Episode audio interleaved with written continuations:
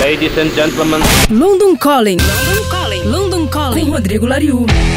Olá, ouvintes da Rádio Cidade. Esse é o nosso boletim com notícias direto de dentro da minha casa aqui em Londres. Enquanto os shows estão parados, a carreira de atriz da islandesa Björk vai crescendo.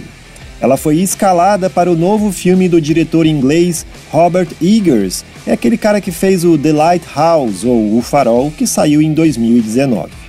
A Björk vai interpretar uma bruxa eslava no filme que fala sobre vikings. O filme vai se chamar The Northman e marca o retorno às telas de Björk, que não aparecia num filme desde Dançando no Escuro, do Lars von Trier, lançado no ano de 2000. Em The Northman, Bjork vai estar ao lado de William Dafoe, da Nicole Kidman, entre outros. O filme ainda não tem previsão de lançamento. Você já ouviu falar da banda inglesa Cabaret Voltaire? Talvez não, né? Eles nunca foram assim muito famosos. Mas o Cabaret Voltaire surgiu em Sheffield em 1973 e eles são considerados os pioneiros do movimento pós-punk aqui na Inglaterra principalmente por causa da boa mistura que conseguiram criar de música eletrônica com rock.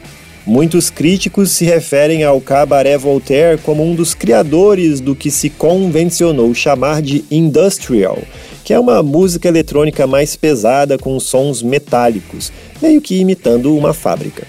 Pois o Cabaret Voltaire, que andava sumido há mais de 20 anos, acabou de anunciar o lançamento de um novo álbum, Shadow of Fear será o primeiro disco composto por apenas um dos seus três fundadores.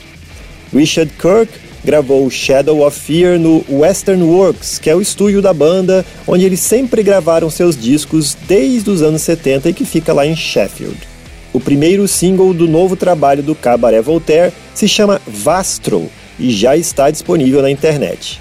Shadow of Fear, o novo álbum do Cabaret Voltaire, deve ser lançado em 20 de novembro pela Mute Records. Eu sou Rodrigo Lariu e esse foi o London Calling direto de dentro da minha casa aqui em Londres para a Rádio Cidade. Você acabou de ouvir London Calling, London Calling com Rodrigo Lariu.